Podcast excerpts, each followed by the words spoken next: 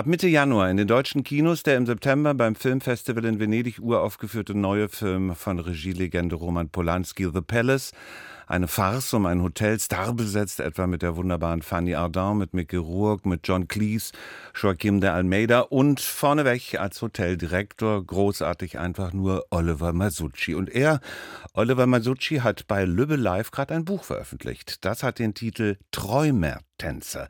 Er hat es gemeinsam mit der Journalistin Carla Woter geschrieben. Das ist ein sehr facettenreiches Buch, spannend als Einblick in das Leben von Oliver Masucci, aber auch aufschlussreich als Spiegel deutscher politischer Verhältnisse. Oliver Masucci, herzlich willkommen bei RBB Kultur. Guten Tag. Hallo, guten Tag. Ich muss gestehen, für Leute wie mich ist Ihr Buch auch ein gefährliches Buch. Ich habe nämlich beim Lesen zwei Kilo zugelegt, weil ich nicht anders konnte. Ich musste kochen und essen, ja. weil Kochen und Essen, Sie schreiben unendlich viel darüber mit einer Leidenschaft, die an ansteckt, das ist für Sie das Allerbeste, wenn Sie angespannt sind, oder?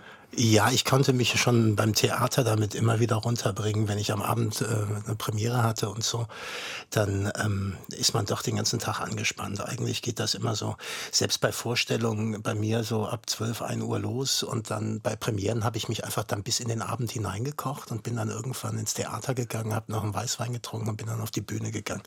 Das war immer so mein Ritual. Aber Kochen entspannt und ähm, da fühle ich mich dann auch zu Hause. Das Buch beginnt mit Ihrem Vater, es endet mit Ihrem Vater und Ihr Vater ist wirklich omnipräsent. Sie schreiben über Gutes, das er Ihnen geschenkt hat, aber Sie schreiben auch Trauriges über Versäumnis. Und ich habe beim Lesen oft gedacht, im Grunde ist das Buch ja der Brief eines Sohnes, der um die Liebe seines Vaters ringt. Liege ich richtig? Ähm, ich weiß ja, dass er mich liebt und ähm, äh, ich glaube, er weiß auch, dass ich ihn liebe. Und er war jetzt gerade bei mir auf Mallorca und ich habe mit ihm den, ähm, den, äh, wie nennt man das, den Angle, den, ähm, äh, den, das Band gerissen am Bein und er ist vom Fahrrad gefallen und hat sich das, äh, das, äh, das Handgelenk gebrochen, glaube ich, oder zumindest verstaucht. Wir hatten aber trotzdem eine wahnsinnig gute Zeit miteinander. Und ähm, meine Mutter leidet ein bisschen drunter, weil die meinte, weil das, es, gibt, es gibt Frauen, die das Buch lesen, die sagen, das ist ja eigentlich ein Buch über deine Mutter. Die Männer sagen alles ist ein Buch über deinen Vater. Das ist eigentlich ganz lustig, ähm, wie das dann so wahrgenommen wird. Und wie meinen Sie es? Also beides ist es einfach die, die, die Aufarbeitung äh, meiner Vergangenheit, weil ich, ich habe mich einfach mit meinen Eltern, ich bin ja früh weggegangen aus Bonn. Mein Vater wollte auch, dass ich weggehe. Der war eigentlich, ich habe immer diesen Gesatz, man muss dazu sagen, mein Vater ist Italiener, der kommt aus dem Bergdorf aus Süditalien und ähm, den Satz, den ich meine ganze Kindheit durchgehört habe, war, Ollo, bin ich nur mit deinem Koffer gekommen. Und diesen Satz, den konnte mein Bruder und ich irgendwann gar nicht mehr hören. Ollo, bin ich nur mit deinem Koffer nach Deutschland gekommen. Und zeitgleich war es dann aber so, dass er auch wollte, dass ich dann irgendwann das Haus verlasse und mit meinem Koffer, meinen Koffer packe und weggehe. Und ähm, ich, es gibt ein Vorwort in dem Buch, das heißt, ähm, äh, ich bin, da sagt mein Vater zu mir, ähm, äh, wollte ich Schiffskoch werden und die Welt bereisen und dann kamst du. Und ähm, das hat er mir eigentlich ein ganzes Leben lang vorgehalten.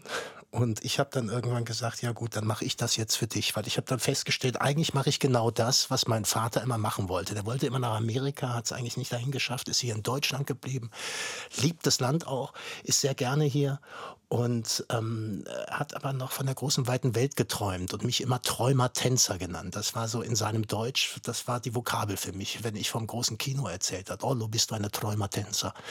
Und ähm, ich bin dann der Träumer-Tänzer geworden. Er hat es negativ gemeint, ich habe es positiv umgedeutet und ich hoffe, dass ich mit ihm noch nach Amerika fahren kann.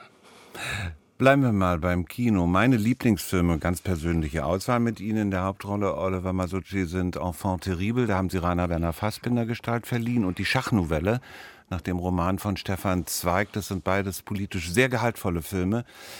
Und äh, wenn ich mir Ihre gesamte Filmografie anschaue, habe ich das Gefühl, dass Sie überaus gründlich auswählen. So völligen Unsinn, Blödsinniges kann ich da gar nicht entdecken. Ähm, ich versuche das zu lassen. Ich versuche eigentlich das zu machen, was ich selber sehen will. Also ich habe mir immer gesagt, man kommt nicht dahin, wo man hin will, wenn man das tut, was man nicht will. Und was ich wollte als kleiner Junge schon, war auf der großen Kinoleinwand zu spielen. Und das war mein Traum. Und als ich dann die Schauspielschule gemacht habe in Berlin und danach ins Theater kam und die ersten Filmangebote kamen, sagen wir Fernsehangebote, war da nichts dabei, was mich wirklich interessiert hat. Also, und da hatte ich am Theater einfach die besseren Texte, die besseren Aufgaben. Und da bin ich mir relativ treu geblieben, dass ich einfach nicht, ähm, dann habe ich halt keine Wohnung schnell mehr erwirtschaften können, sondern habe ähm, zur Miete gewohnt und ähm, habe halt Theater gespielt. Aber ich hatte die besseren Texte und ähm, habe lang gewartet, bis dann ein Angebot kam, was, ähm, wo ich dachte, damit komme ich auch auf die Kinoleinwand und damit kann ich auch was machen, was ich wirklich machen will. Und dann habe ich sehr gut ausgewählt und viel auch nicht gemacht. Also es geht dann eigentlich darum, dass man eigentlich viel nicht tut. Fassbinder hat es wirklich gegeben. Die Schachnovelle ist schon mal mit Kurt Jürgens verfilmt worden, eine seiner besten Rollen überhaupt. Solche Bezüge, treiben die Sie an oder erschrecken die Sie eher? Nein, die treiben mich an. Ich bin ähm, irgendwie im Wettbewerb groß geworden. Mein ganzes Leben war irgendwie, ich bin, mein, mein Vater hat wahnsinnig viel gearbeitet, meine Mutter auch. Die haben ein, italienisches Restaurant gehabt, eins, zwei, wir haben mitgearbeitet. Es war äh, eigentlich immer Wettbewerb und es war, den habe ich auch gern gemacht. Ich bin irgendwie so ein, noch so ein Kind der Leistungsgesellschaft, glaube ich. Ich muss irgendwie arbeiten. Ich, ich mache das, also ich mache das irgendwie auch wahnsinnig gerne. Ich wollte mir nur einen Beruf suchen, bei dem ich das auch ähm, mein Leben lang machen kann und den wirklich mit Freude mache und das mache ich. Und ähm, so, so ein Vergleich mit Kurt Jürgens oder so, wenn der eine Rolle gespielt hat, die ich dann später spiele, dann treibt mich das an. Das macht mich ähm, irgendwie heiß, das jetzt auch zu machen oder besser zu machen oder äh, wie auch immer. Ich habe keine Angst davor, ne, im Gegenteil. In Ihrem Buch machen Sie sehr deutlich, dass Sie lange Zeit Ihres Lebens kein Selbstbewusstsein hatten. War es der Erfolg, der Sie verändert hat, oder wie haben Sie es hingekriegt? Ich habe mir eigentlich selber auf die Schulter geklopft.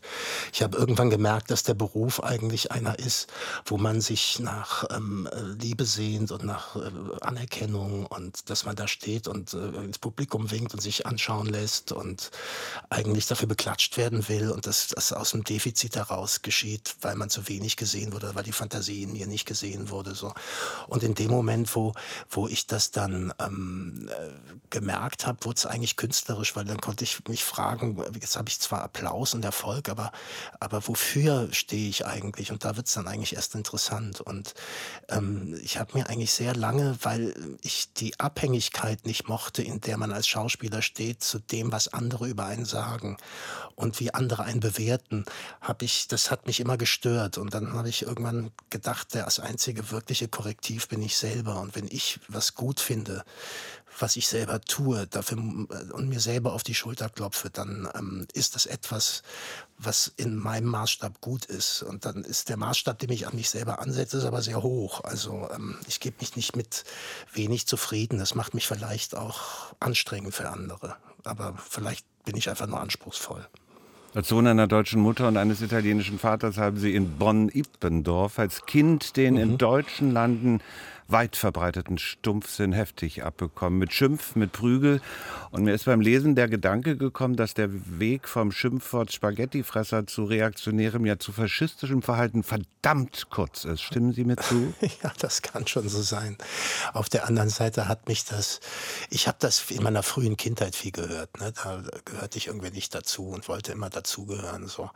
Aber auf der anderen Seite hat mich das auch geprägt. Ich, ich kann jetzt gar nicht sagen, ähm, äh, ob das schlecht oder gut war. Es hat wehgetan damals und es ist ähm, aber so gewesen, dass ich mich durchsetzen musste. Und das schafft vielleicht nicht jeder. Ich habe mich dann irgendwann durchgesetzt. Irgendwann habe ich meine, habe ich meine Faust zusammengeballt und habe hab diesem ähm, ein Ende gesetzt dem, und habe irgendwann einmal einfach auf die Schnauze gehauen.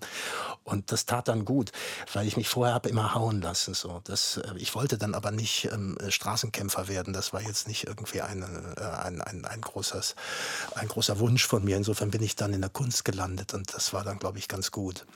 Ein Gedanke auf Seite 148 Ihres Buches hat mich sehr erschreckt, nämlich der, dass Sie, Ihre Familie so sein wollten wie alle anderen. Was sagen Sie heute als Erwachsener? Ist das nicht ein furchtbarer Wunsch?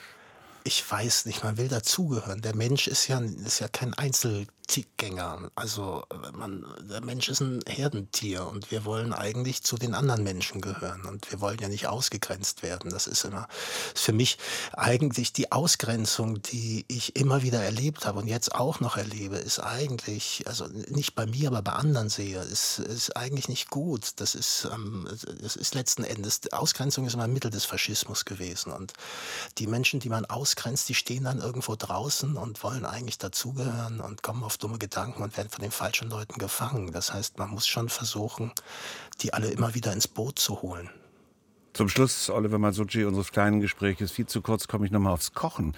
Sie behaupten einmal im Buch, dass die meisten guten italienischen Gerichte nur fünf Zutaten bräuchten. Ich als Koch frage Sie, ein Sugo mit nur fünf Zutaten, das Rezept hätte ich gerne man braucht eine Zwiebel, einen Knoblauch, eine Tomatensauce, eine Parmesanrinde und am Ende noch ein, ähm, äh, ein Basilikum da rein. Und man brät es in Olivenöl an, das wäre die sechste Zutat. Aber das reicht schon, Hauptsache es kocht ordentlich lang. Aber Sie kommen genau wie ich auf sechs. Ich danke Ihnen für das Gespräch. Sehr gerne. Oliver Masucci. Heute ab 18.45 Uhr ist er zu Gast in der Fernsehsendung Studio 3 live aus Babelsberg bei uns im RBB Fernsehen und von mir nochmal die Empfehlung. Sein Buch, gerade ist es erschienen bei Lübbe Live, Träumertänzer. Ich habe in meinem Leben viele, viele Autobiografien von Schauspielerinnen und Schauspielern gelesen. Zwei habe ich zu Hause in meinem Bücherschrank bisher die von Lilly Palmer und von Simone Signoret und das Buch von Oliver Masucci, das verschenke ich nicht weiter. Das kommt bei mir zu Hause auch in den Bücherschrank.